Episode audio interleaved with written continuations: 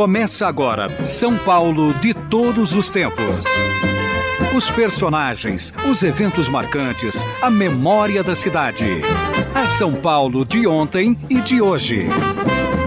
São Paulo de todos os tempos. Um programa premiado com o colar do centenário pelo Instituto Histórico e Geográfico de São Paulo. Apresentação de Geraldo Nunes. O esforço é grande e o homem é pequeno. Eu, Diogo Cão, navegador, deixei. Portugal e Brasil, nações tão próximas e ao mesmo tempo tão distantes nos modos e nos costumes. A distância que nos une é do tamanho do Oceano Atlântico, que os portugueses tão bem souberam desbravar. Essa distância além-mar sempre existiu. Por isso acreditamos tenha sido difícil a adaptação da nobre família real no Brasil.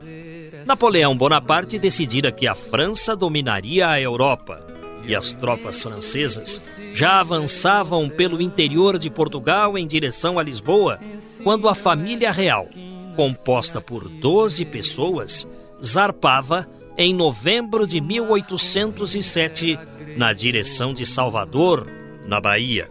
Mas foi o Rio de Janeiro quem abrigou em definitivo o casal de príncipes, João e Carlota, e mais a rainha Dona Maria I, que os brasileiros, sempre irreverentes, passaram a chamar de Dona Maria Louca. O Brasil serviu de refúgio à família real portuguesa durante 13 anos período em que o povo da época presenciou a abertura dos portos às nações amigas, o livre comércio, a implantação de indústrias, a introdução de diferentes hábitos culturais, como cheirar rapé e falar arrastado. Mais do que isso, foi importante para o Brasil dos primeiros jornais, o Banco do Brasil, a Biblioteca Nacional, o Museu de Belas Artes e o Jardim Botânico, onde Dom João VI plantou as famosas palmeiras imperiais. Tudo serviu de primeiros passos para a proclamação da independência que o destino quis fosse proclamada em São Paulo. Deus quer, o homem sonha, a obra nasce. Deus quis terra fosse toda uma. Pouca coisa se sabe deste acontecimento tão importante para a vida brasileira. Fala-se da abertura dos portos e, em consequência de tudo isso, a proclamação da independência. Mas é um processo muito longo. E para falar sobre a presença da família real no Brasil, nós estamos recebendo hoje, aqui no programa São Paulo de Todos os Tempos, o professor doutor Paulo de Assunção, que é pró-reitor acadêmico da Unifai, uma universidade localizada no bairro do Ipiranga. O professor Paulo de Assunção preparou uma monografia que leva ao título Ritmos da Vida momentos efusivos da família real portuguesa no Brasil. Professor doutor Paulo de Assunção, tudo bem? Tudo bem, obrigado pelo convite. É um prazer recebê-lo aqui para tratar de um assunto tão interessante quanto este, porque fala-se da família real e todos se lembram do Dom João VI, de Dona Carlota Joaquina e de Dom Pedro I. Mas a família real tinha outros componentes. Quantos integrantes da família real vieram para o Brasil em 1808? Bem, a viagem para o Brasil começou no final de novembro de 1807 e, além da Dona Maria I, seguiram para o Brasil duas irmãs dela, já com uma idade avançada, uma delas viúva e outra solteira. Veio o príncipe Dom João com a princesa Dona Carlota e eles tinham tido sete filhos em Portugal, quatro mulheres e três homens. E seguiram para o Brasil a filha mais velha, que era Maria Teresa, Maria Isabel, a segunda, Maria Francisca, depois Isabel Maria, Maria da Assunção e Ana de Jesus. Elas tinham entre 14 e a última, mais nova, com um pouco mais de um ano. E o dos meninos tem o Dom Pedro, que nasceu em 1798, então nove anos aproximadamente, ele vai é, ter aí na, na referência de, de 1807 para 1808, e o Dom Miguel, que contava com cinco anos de idade. Além desses, vinha ainda um sobrinho do Dom João VI, filho da irmã dele, uh, que era o Dom Pedro Carlos de Bourbon, que, tendo falecido os pais na Espanha, ele ficou na corte portuguesa, sendo criado pela avó, Dona Maria I, e, na verdade, pelo Dom João e pela Carlota Joaquina. Ao todo, portanto, quantas pessoas? Uh, são 12 pessoas. O senhor fez referências a Dona Maria I. E os livros de história lá dos nossos tempos de criança, os livros fazem referência a Dona Maria I como aquela que foi condescendente com toda a Inconfidência Mineira, menos Tiradentes. E outra referência que se faz a ela é que ela era louca, Dona Maria Louca. Então, dá para traçar uma história de Dona Maria I nesses dois episódios? Se ela era louca, porque ela perdoou a todos na Inconfidência e só condenou Tiradentes? Bem, é, a história da Dona Maria é, I ainda deve ser estudada com maior é, exatidão. No Brasil, nós a chamamos louca. Em Portugal, ela é chamada piedosa. O percurso da ascensão da Dona Maria é um pouco complexo. O pai dela, Dom José, não desejava que a filha assumisse o poder. De fato, o que se pretendia é que a filha viesse abdicar do poder para passar esse poder para o neto, o príncipe eh, Dom José, que depois veio a falecer. Então, o filho mais velho da dona Maria I faleceu e por decorrência, na sequência que nós tínhamos ali, o Dom João VI, ou aquele que virá a ser Dom João VI, é que passa a ser herdeiro. Nesse momento, que é o, o período da Inconfidência Mineira, década de 80 do século XVIII, a dona Maria passou por uma série de abalos. A pressão Uh, em cima do cargo, né? A questão dela também perder o marido, ela foi obrigada a casar com o tio, o, o irmão do pai dela, Dom José I, Dom Pedro III, que uh, governa Portugal. E uh, também, nesse período, ela perdeu dois filhos, ainda criança.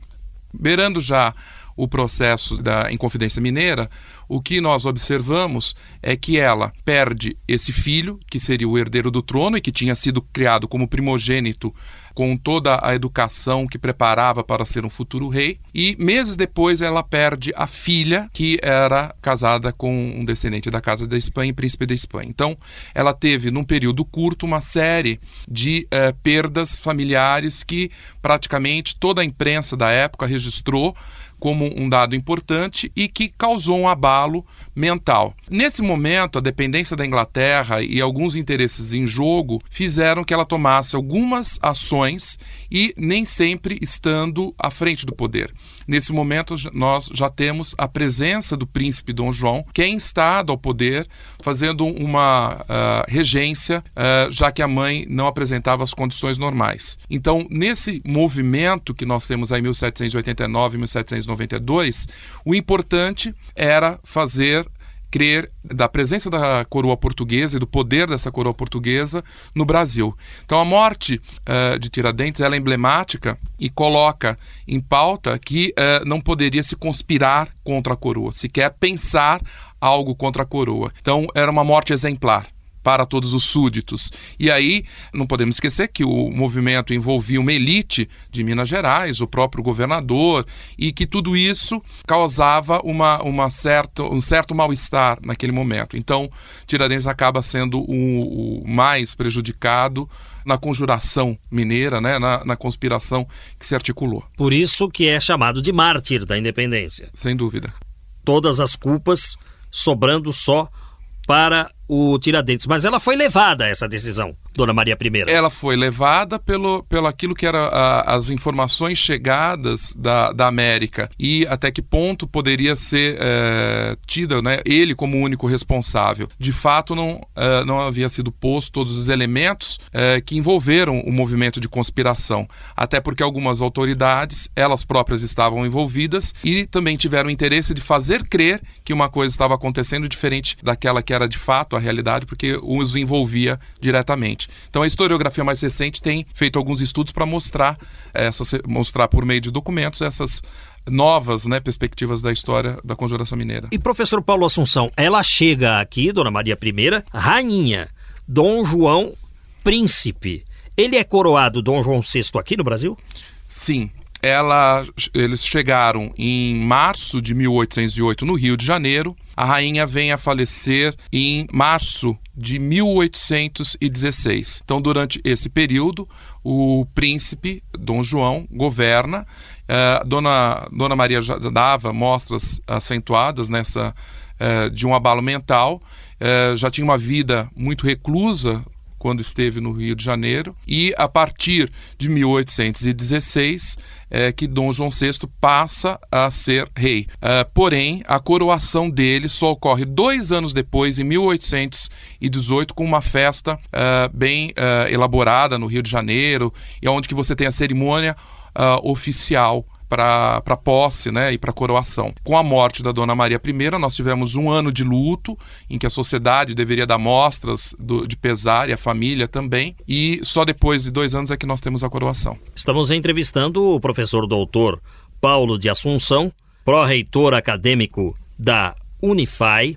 Ele preparou uma monografia, Ritmos da Vida, Momentos Efusivos da Família Real Portuguesa no Brasil, o filme Carlota Joaquina mostrou um Dom João VI sem muita inspiração política, é uma figura até caricata dentro daquele filme e muitos historiadores não gostaram do que foi mostrado a respeito de Dom João VI. Como era, no seu entender, professor, dentro desta sua monografia, a figura de Dom João VI, primeiro príncipe regente e depois coroado aqui no Brasil, rei de Portugal, visto que o Brasil era Reino Unido a Portugal naquele momento. Quem foi a figura de Dom João VI, no seu entender? Bem, Dom João VI ele passa a ser um elemento importante em todo o processo que foi a da transferência. Talvez há um exagero na deturpação da imagem do rei no movimento que dá de 1807 1808 e a valor caricato. O que a gente tem de fato é que Dom João VI, enquanto é, filho da, da Dona Maria, não recebeu a educação destinada a, a, um príncipe. Portanto, faltavam elementos importantes na sua formação, dentre eles uma questão da etiqueta e até uma formação política mais elaborada. Porém, os atos e aquilo que a gente percebe em termos do contexto que antecede a vinda, a negociação dele com o rei da Inglaterra, Jorge III, e uh, as tentativas junto aos políticos, aos seus ministros, para evitar que o reino português fosse invadido por Napoleão, não podemos considerar que ele tenha uma, uma, uma, ausência de percepção, uma fraqueza política. Eu acho que ele tinha, sim, uma percepção política, ele era influenciado, movido por uma série eh, de conselheiros e também eh, refém de uma circunstância que era a da coroa portuguesa ter que sair da, da Europa com recursos eh, poucos, né, apesar da transferência de algumas reservas.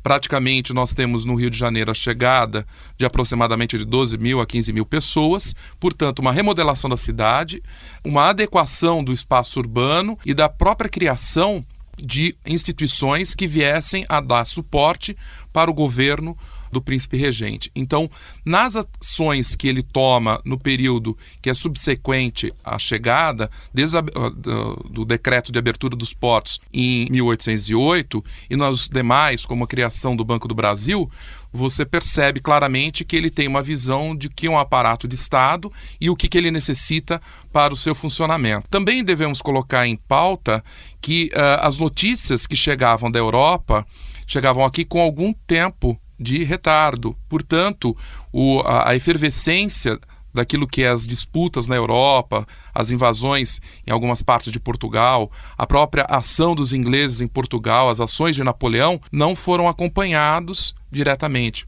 mas sim por via de carta, e que isso dá uma dimensão diferenciada para o momento político e pela experiência que ele tem. Então ele teve um bom raciocínio político em trazer a família real para o Brasil. Portugal acabou não dominado por Napoleão, que dominava toda a Europa. Correto. Essa ideia não era uma ideia nova mesmo em Portugal. No século XVIII, alguns ministros já tinham aconselhado reis anteriores uh, a deslocar a corte portuguesa para o Brasil, tendo em conta que as minas e a riqueza de Portugal se encontrava uh, na América. Então, essa ideia não é nova, ela simplesmente foi resgatada uh, e, face aos condicionantes que a gente tem ali posto, é uma alternativa viável para aquilo que era a manutenção da autoridade portuguesa.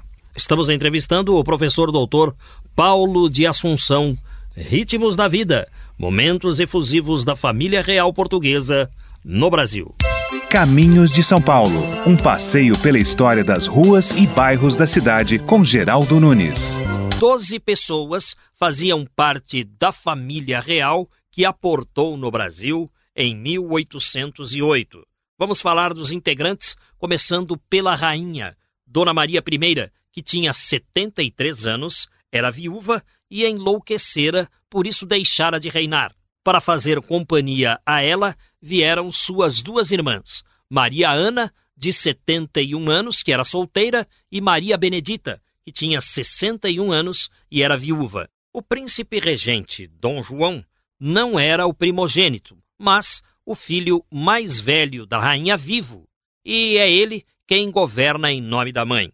Tinha 40 anos, era casado com uma princesa espanhola que lhe dera oito filhos. Dona Carlota Joaquina, então com 32 anos, foi levada a Portugal ainda criança para se habituar à língua, aos costumes e à família do noivo.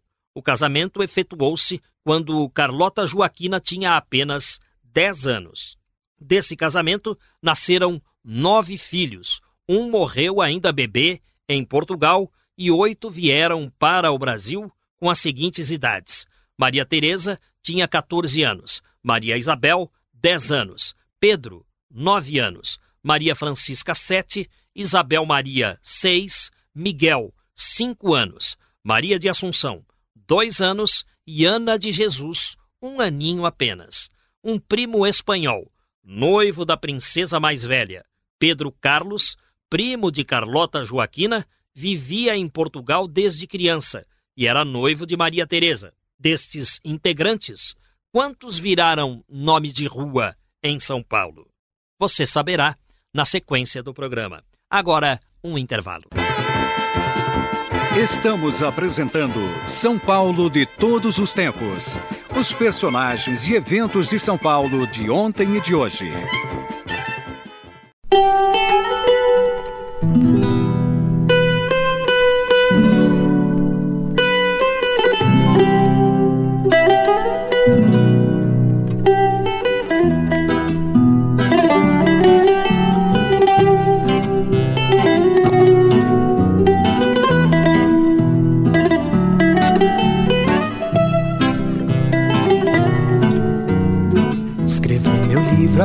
Mágoa.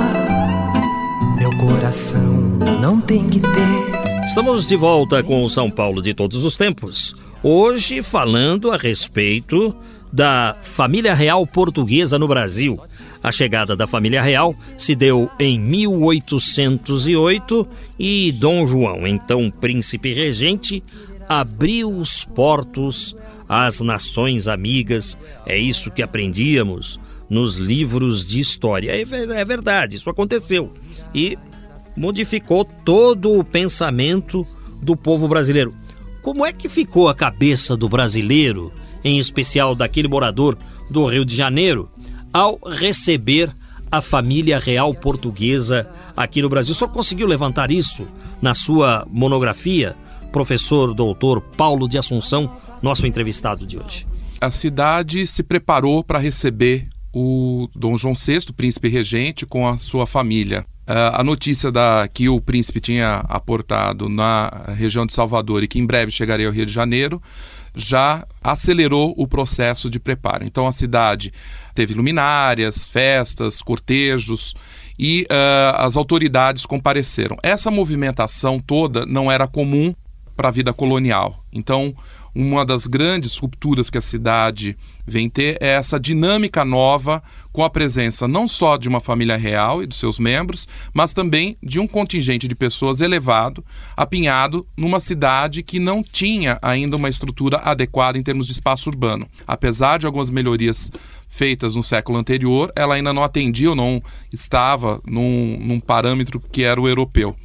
Então a cidade em si ela se prepara. A população era um pouco perplexa até para conhecer quem era essa família real, né, e, e, quem eram seus membros, e também não estava habituada a, a ver uma, um cortejo ou festas, e daí a efusão desse momento, né, ou seja, celebrações de grande porte, já que nessas é, festejos era que você exteriorizava os símbolos do poder, a imagem do poder, a imagem do rei, e que as pessoas também poderiam, por meio dos convites e da sua participação, demonstrar quem eram, e a partir daí você começa a perceber que a etiqueta da vida da corte e das famílias mais importantes passa a ter maior importância para essa população. Aos poucos, a população vai se habituando a essa vida ou essa dinâmica e até mesmo passar na área central do Rio de Janeiro para ver a família real ou a habitação em que ela se instalou no Paço Imperial. Dizem alguns filólogos que o modo de falar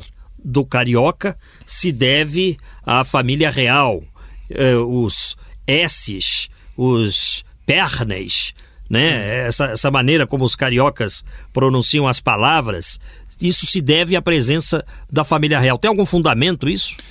É, o que nós podemos observar é que existe uma tendência a imitar alguns dos comportamentos que eram da Europa e que não eram praticados, inclusive a fala cerimoniosa. Nós não podemos esquecer que a matriz que se pôs aqui, a, a mistura do, das línguas indígenas com o africano, com a língua portuguesa, deu uma modelação diferente daquela uh, da linguagem portuguesa. Então, a fala uh, tida mais correta para o século, início do século XIX, passa às vezes em alguns termos ser estranha e é a tentativa de se aproximação. E aí algumas entonações que vão marcando e que podem ter influenciado sim no, no sotaque do carioca. Então tem a ver. Sim. E para eles, integrantes da família real, como foi mudar para o Brasil? O Brasil completamente diferente de Portugal. Sempre foi assim.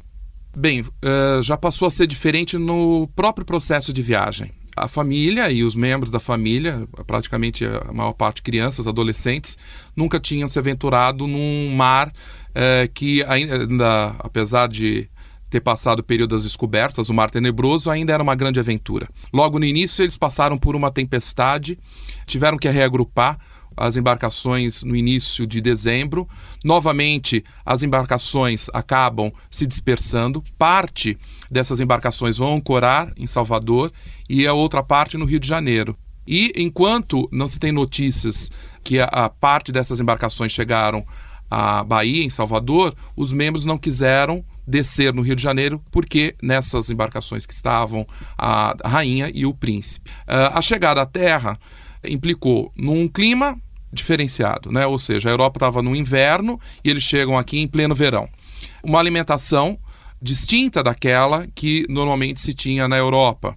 E também uh, os incômodos das doenças tropicais. Então, nós temos o, um registro do bibliotecário real, Luiz Marrocos, em que ele dirige uma série de cartas para os seus familiares em Portugal e ele convive com a família real mostrando as dificuldades dessa família real em termos de doenças, né, ou seja, de mal-estar e de acomodações ao clima. Ele próprio registra bastante os incômodos que a população vinda de Portugal eh, teve no, no sentido de se acomodar a, a, esse clima, a falta de estrutura, alimentação, os hábitos, né, a convivência com, com os negros de uma maneira mais intensa, tudo isso é registrado. Mas uh, nós também temos uma caracterização interessante, é que uh, a vida da família real, ora no sítio do Botafogo, como ficou aí durante muito tempo Dona Carlota Joaquina, ou no Palácio de São Cristóvão, eram ilhas diferenciadas daquele espaço urbano central do Rio, do Rio histórico, que nós chamamos hoje. E o príncipe e a princesa sempre tiveram né, como uh, prática se afastarem do Rio para as suas uh, moradias de verão ou de, de, descanso, onde eles poderiam usufruir de um melhor conforto. Então, eles foram praticamente se habituando a uma nova realidade e assimilando novos valores dessa cultura dos trópicos. E como ficou o povo português lá em Lisboa, enfim, em Portugal, aquele pedacinho da Europa mais próximo do Ocidente possível em relação ao, restante da Europa, mas enfim, como ficou o povo português sabendo que a família real estava aqui? A entrada de Junot, praticamente no, no final de novembro, vai marcar um novo período para Portugal. O comandante Junot é, comandante francês que é, avançou sobre Portugal e praticamente quando ele chega a Lisboa, ele ainda avista as embarcações portuguesas guarnecidas pela, pelos navios ingleses saindo do porto de Lisboa ele é recebido e durante esse período você tem uma fase de dominação em Portugal. Muitos membros de famílias importantes são presos, né? Há uma, uma certa violência desse processo de ocupação e também há um movimento da população contra os franceses e contra essa investida dos franceses. Já sabia, de fato, que eles uh, vinham caminhando em direção a Lisboa, no mês anterior, estou falando outubro de 1807, as notícias já davam que eles estavam na fronteira em Abrantes e que era iminente o ataque a Lisboa. Então a população vai se revoltando e o que a gente observa a partir de 1808 e 1809 é uma série de ações por, toda, uh, por todo o país no sentido de fazer frente às tropas e às investidas dos franceses, com apoio dos ingleses. Então, uh, as juntas e uma série de vilas e aldeias se manifestam favorável ao príncipe regente. Então, há uma preocupação muito forte de mostrar que o rei tinha se ausentado do país para defender a liberdade e lutar por essa liberdade. Essa era a informação oficial. Oficial. E que cumpria essas comunidades que elas lutassem e apoiassem as forças do governo ainda resistentes, ali aos franceses, e que não desanimassem. Ou seja, precisava se trabalhar para que houvesse uma participação efetiva dessa população dentro do movimento de resistência. Mas o povo não se sentiu órfão? Uh, de certa forma, sim, principalmente uh, os elementos mais importantes da sociedade, aqueles que procuraram de alguma forma, num período posterior, pedir autorização para o príncipe para vir para o Brasil, mas ele não permitiu que muitos viessem, ou seja, algumas famílias não eram desejadas nos trópicos. Né? Um caso bem específico é a Marquesa de Alorna, que sempre teve uma participação muito próxima ali da Dona Maria e do próprio príncipe, mas que o Dom uh, João VI, né, o príncipe regente, não permitiu que fosse para o Brasil. Por que será? Bem, ela tinha uma influência política muito forte. Em alguns pontos né, da, da sua atuação, ela é, foi tida como uma figura feminina que teria passado informações para os franceses e que tinha uma articulação política na Inglaterra muito muito intensa e que não era desejável uh, essa figura nos trópicos. Então, ele, Dom João, preferiu que ela ficasse afastada. Então, apesar das reiteradas solicitações que ela fez.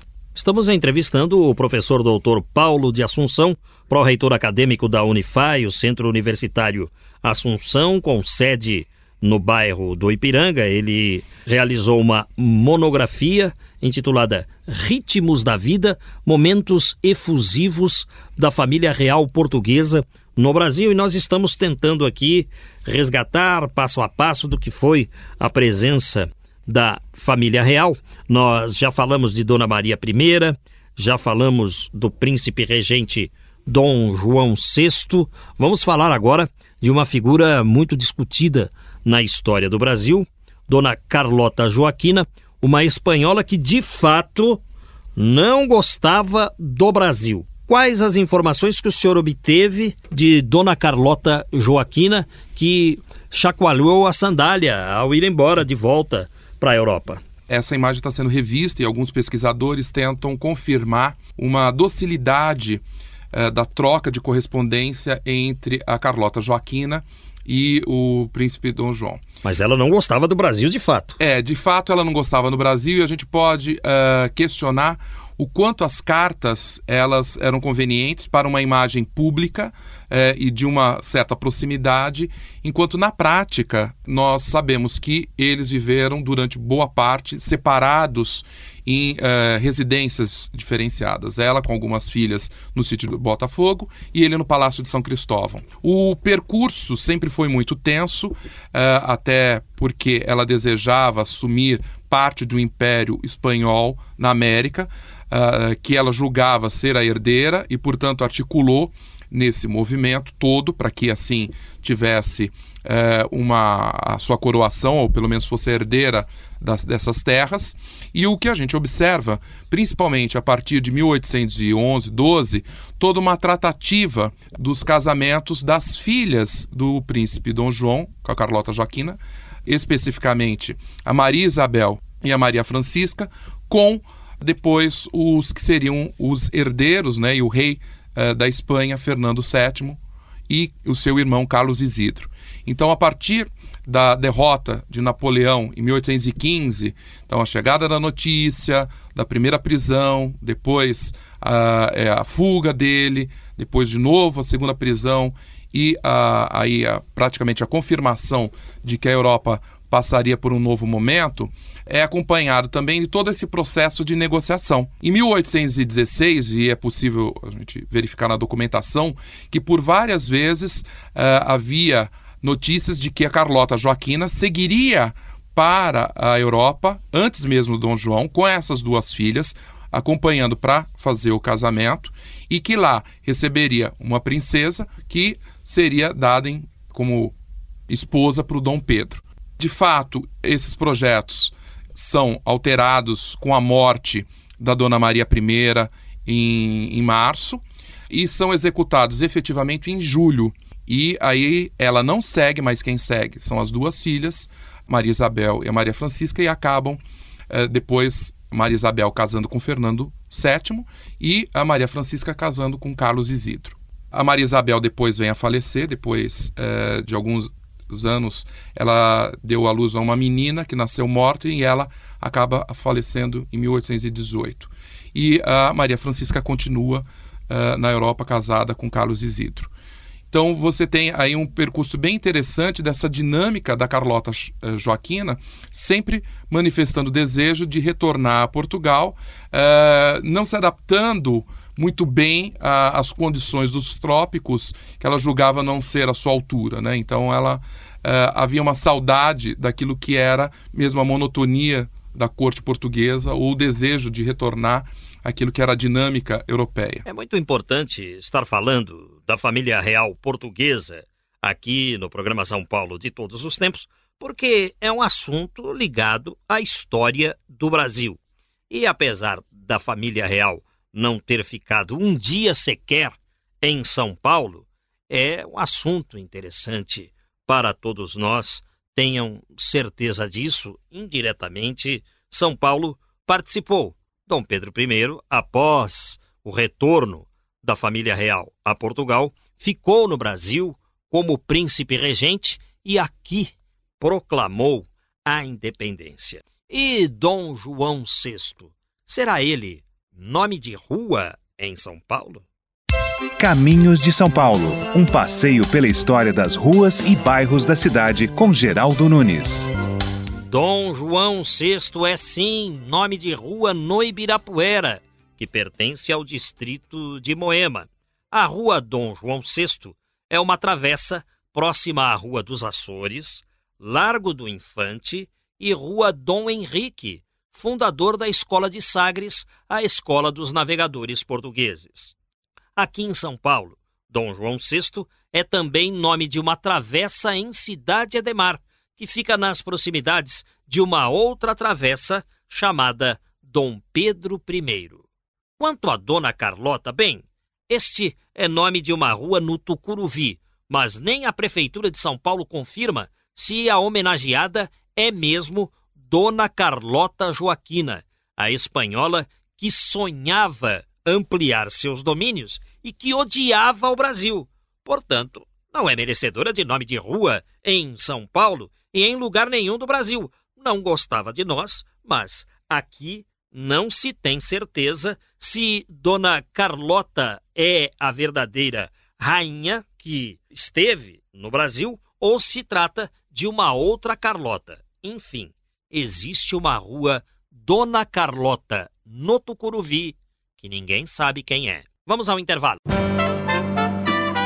São Paulo de todos os tempos. Momentos e personagens marcantes do dia a dia paulistano.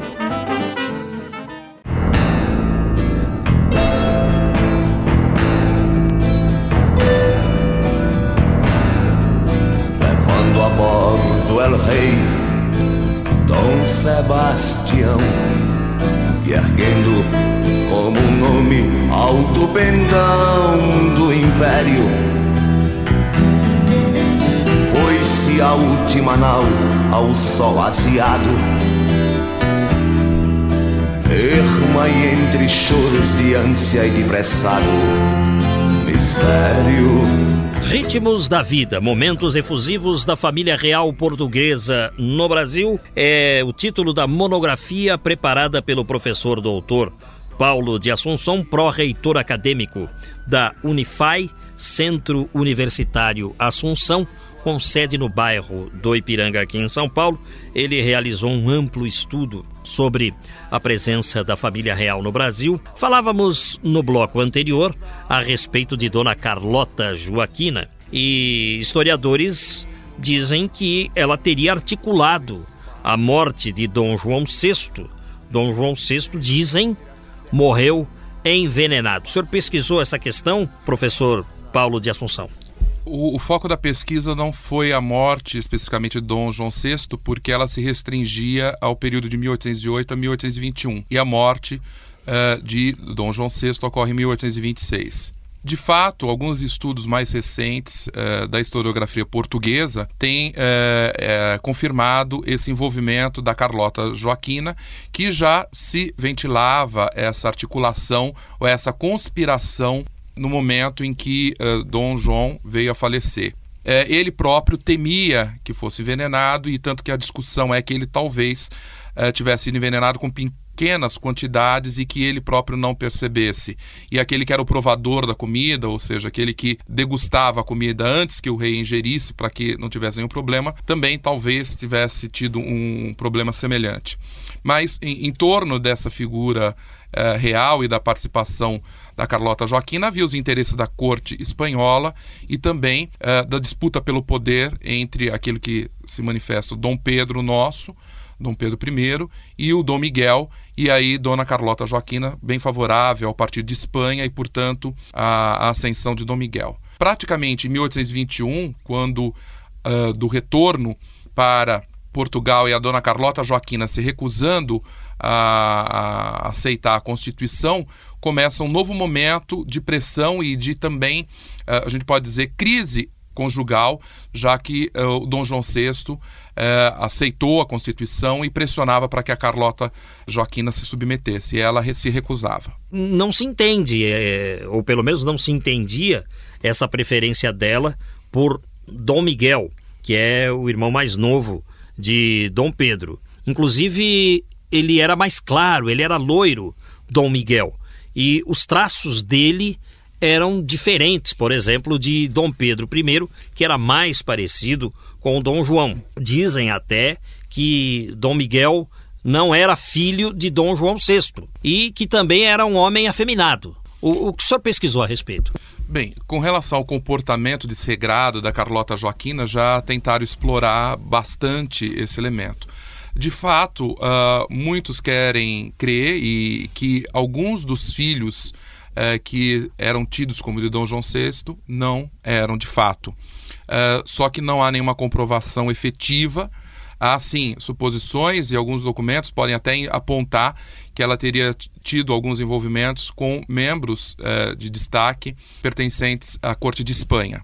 Dom João VI tinha uma predileção muito grande pela filha mais velha, Maria Teresa, e até se ele tinha certeza, pelo menos dessa, dos filhos mais velhos, que ele era o pai. Eh, até mesmo depois se discutia se eh, seria o, ele o pai das filhas mais novas mas isso ainda está envolto numa série de uh, polêmicas e de discussões que ainda eu Eu acredito que a historiografia e o avanço da ciência vai poder confirmar através de pesquisa de DNA ou coisas que venham a ser analisadas com o melhor vagar. O que é também importante é saber que a Carlota Joaquina ela teve uma atuação uh, política intensa, uh, mostrando o papel de uma mulher irrequieta, com interesses próprios, que teve uma uh, certa ousadia em não aceitar a Constituição naquele momento em que a Europa já tinha atravessado uma Revolução Francesa, já tinha decapitado o Luís XVI uh, né, e a Maria Antonieta, ela ainda marcava uma postura bem absolutista. E aí essa tensão interna que existia em Portugal e essa não resolução tão fácil, ou abriu-se principalmente a crise pós a morte de Dom João VI em 1826 e que, uh, de certa forma, obrigará Dom Pedro, mais tarde, em 1831, a abdicar do trono brasileiro em favor do seu filho, Dom Pedro, e seguir para Portugal para defender o trono que ele tinha passado, o trono de Portugal, para sua filha Maria da Glória. E aí ele próprio, Dom Pedro, ter um embate sério com Dom Miguel nesse momento, até que ele venha a vencer o próprio irmão, o irmão ele sai de Portugal e depois passa a viver na Europa Oriental. E não foi só uma batalha política, foi uma batalha de guerra. Guerra mesmo, mesmo uma guerra civil pela disputa e praticamente o Dom Pedro, nosso primeiro, eles, por eles conhecido como Dom Pedro IV, ele é responsável pela liberdade, pela autonomia uh, portuguesa em relação à corte da Espanha. Então não é à toa que a praça principal uh, central de Lisboa é a Praça Dom Pedro IV, como é um símbolo dessa, dessa resistência portuguesa, à liberdade portuguesa e uh, a atuação de, do nosso Dom Pedro I e o Dom Pedro IV deles, né? o grande libertador. E o que, que acontece com Dom Miguel? Depois Dom Miguel ele vem a se casar, tem prole, tem uma atuação política uh, nas cortes europeias, claro que não retorna para atuar em Portugal.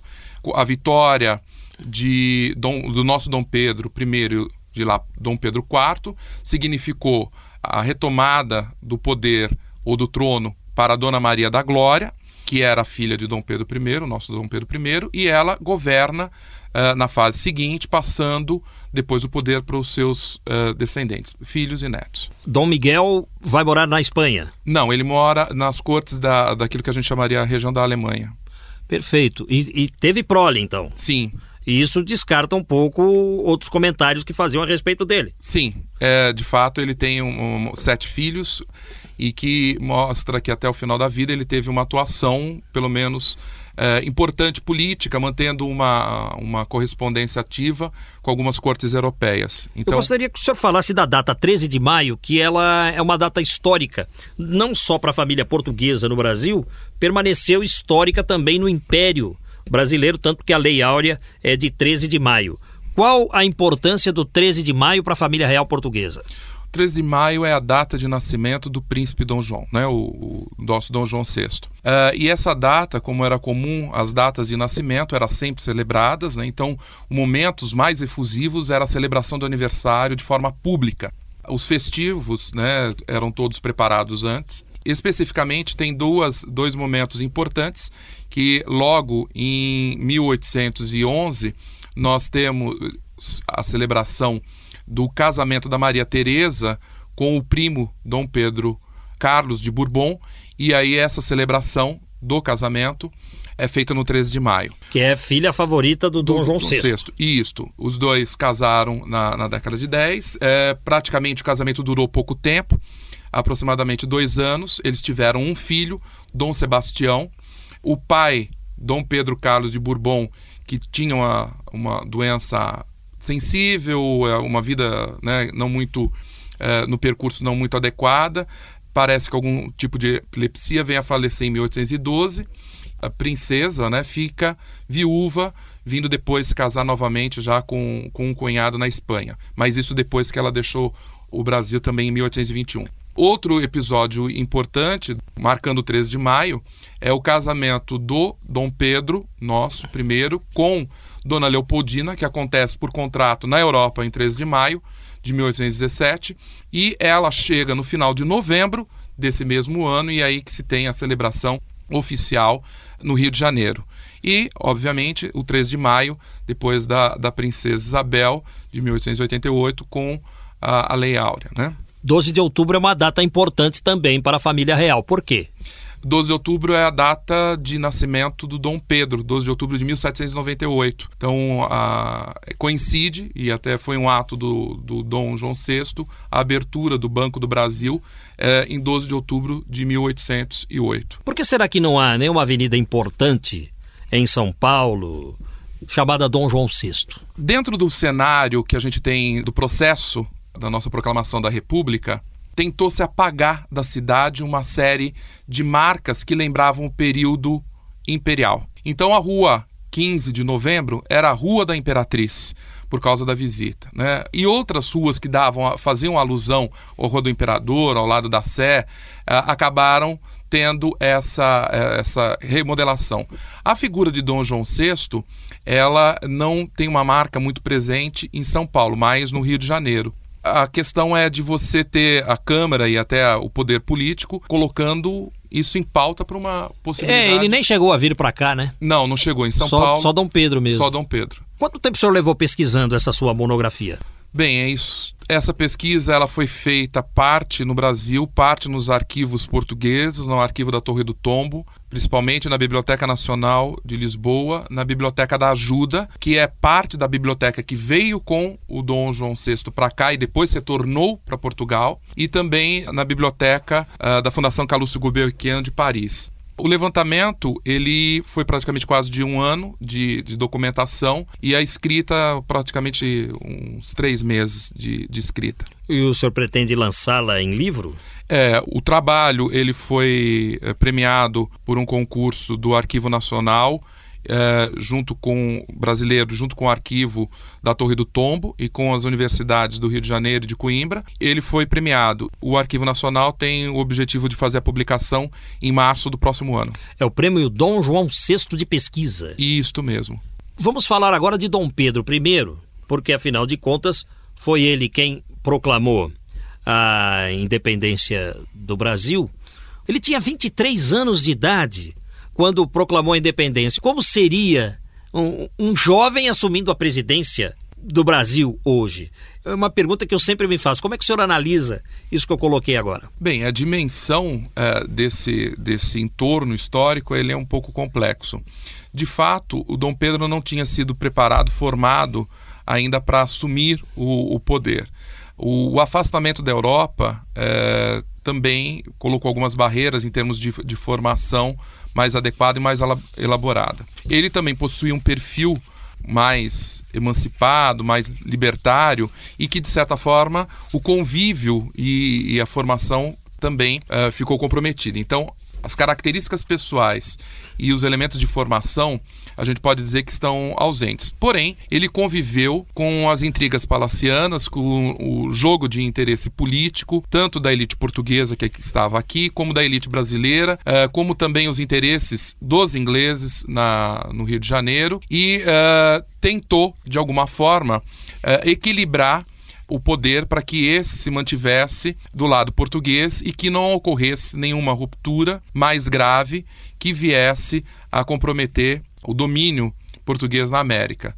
Nós não podemos esquecer que também no, no, processo da América já havia uma efervescência muito grande quando Napoleão eh, invadiu a Espanha, parte da América Espanhola depois se eh, manifestou desejosa de eh, não mais uh, está submetida à coroa espanhola nem à francesa. Então você já tem movimentos eclodindo pela América do Sul. E tudo isso causava uma certa uh, efervescência. Então a, toda a cautela era importante. Ele, numa primeira fase, eu acho que conseguiu fazer a ruptura no momento e na situação adequada, né, e daquilo que era necessário, mas acredito que o entorno, seja José Bonifácio de Andrade Silva e a própria figura da dona Leopoldina, que viveu nas cortes europeias até 1817, com uma formação muito mais elaborada politicamente, tenha influenciado, por meio né, do casamento, algumas ideias que depois estão presentes nessa fase inicial do primeiro reinado. Professor Dr. Paulo de Assunção, ou efetivamente o senhor, como um profissional, cobra pelas aulas que oferece. E para nós, o senhor deu uma aula de graça foi muito útil, não só para esse apresentador, mas para os ouvintes de um modo geral, tudo isso que o senhor passou para nós a respeito da família real portuguesa no Brasil, 200 anos.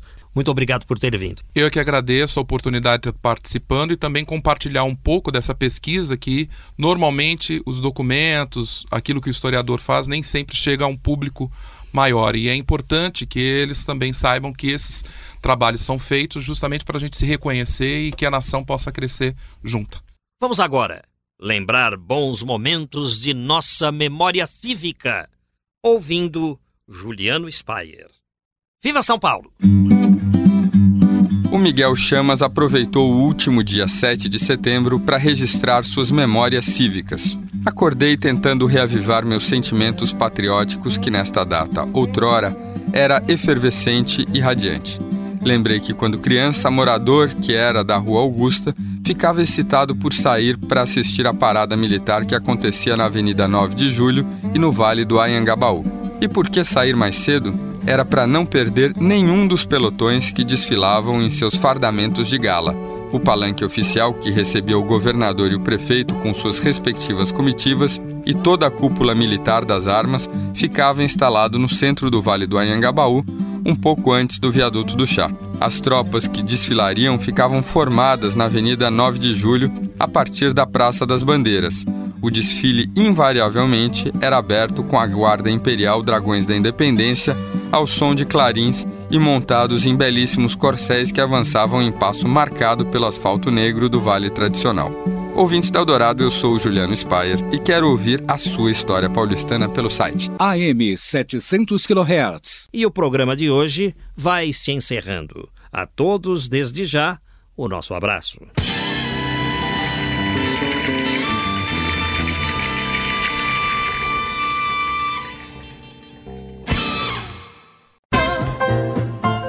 Estamos encerrando mais uma edição do programa São Paulo de Todos os Tempos. Os personagens, os eventos marcantes, a memória da cidade. A São Paulo de ontem e de hoje. São Paulo de Todos os Tempos. Um programa premiado com o colar do centenário pelo Instituto Histórico e Geográfico de São Paulo. Apresentação de Geraldo Nunes.